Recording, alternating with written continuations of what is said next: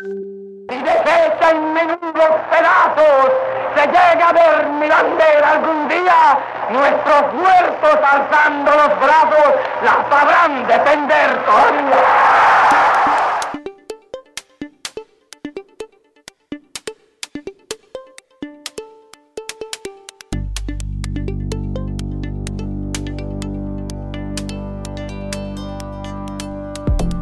Hola, ¿cómo están? Sí, desde la redacción de Cuba Debate te saludamos y te damos la bienvenida nuevamente a este podcast diario donde te actualizamos sobre los principales temas que hoy son noticias. Todo esto en apenas 5 minutos. Acá en La Habana pasan las 3 de la tarde y ya estamos conectados para brindarte nuestro resumen informativo. Ponte tus audífonos o escúchanos en alta voz, como lo prefieras, esto es las 3 del día. Este miércoles es portada en Cuba Debate un minuto a minuto que realizan nuestros periodistas desde el Palacio de las Convenciones.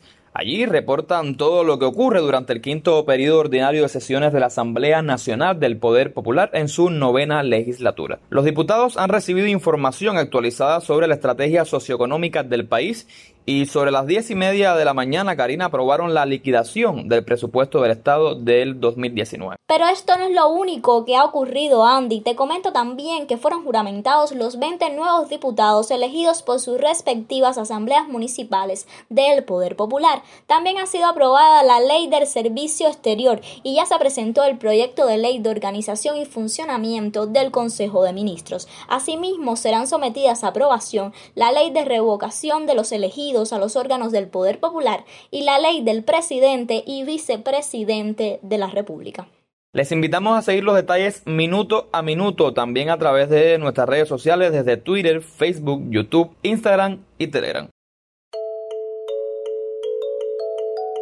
El podcast de Cuba Debate Puedes encontrarnos en www.cubadebate.cu slash columna slash podcast y también puedes hacerlo en www.speaker.com slash user slash cubadebate. ¿Ya lo tienes?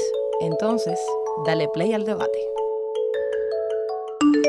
Nuevamente, la administración Trump hace de las suyas y arremete con fuerza contra el pueblo cubano. Según los mensajes difundidos por Washington en redes sociales, un país debe de vivir de lo que produce, no de las remesas. Con esta premisa buscan vender la idea de eliminar las remesas a Cuba. De esta manera, la administración Trump anunció el pasado 23 de octubre nuevas medidas que afectarían el envío de dinero a la isla. Esta medida no puede verse aislada a la escalada durante este año del recrudecimiento del bloqueo económico, comercial y financiero que por casi seis décadas Estados Unidos ha ejercido contra Cuba.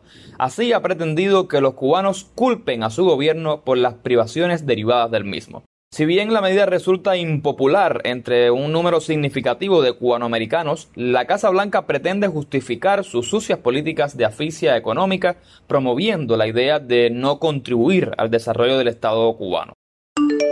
Ahora vamos con una buena noticia. El candidato vacunal cubano contra la COVID-19 Soberana 02 comenzó la fase 1 de ensayos clínicos tras recibir la aprobación del Centro para el Control Estatal de Medicamentos, Equipos y Dispositivos Médicos, CETMED.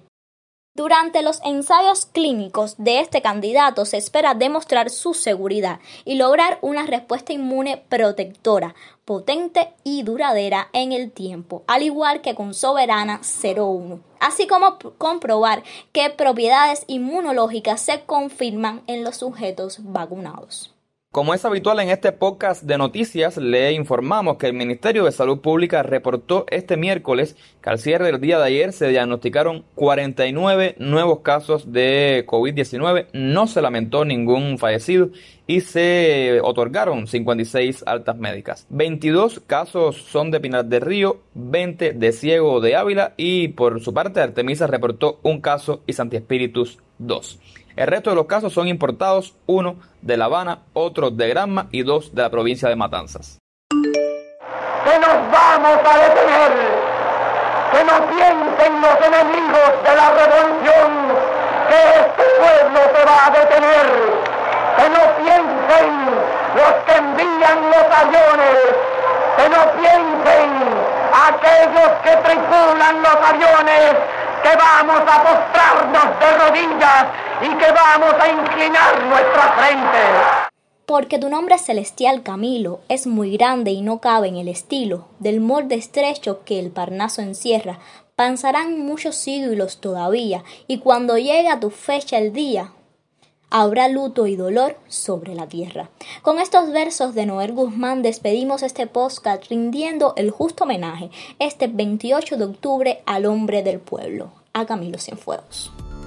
Con el recuerdo eterno a nuestro héroe de Yaguajay, al hombre de las mil anécdotas, finaliza las 3 del día. Pero mañana mira nuevamente tu reloj. Si ves que pasan las 3 de la tarde, puedes escucharnos en Cuba Debate, en Spreaker, en Google Podcast, Spotify y hasta en Anchor.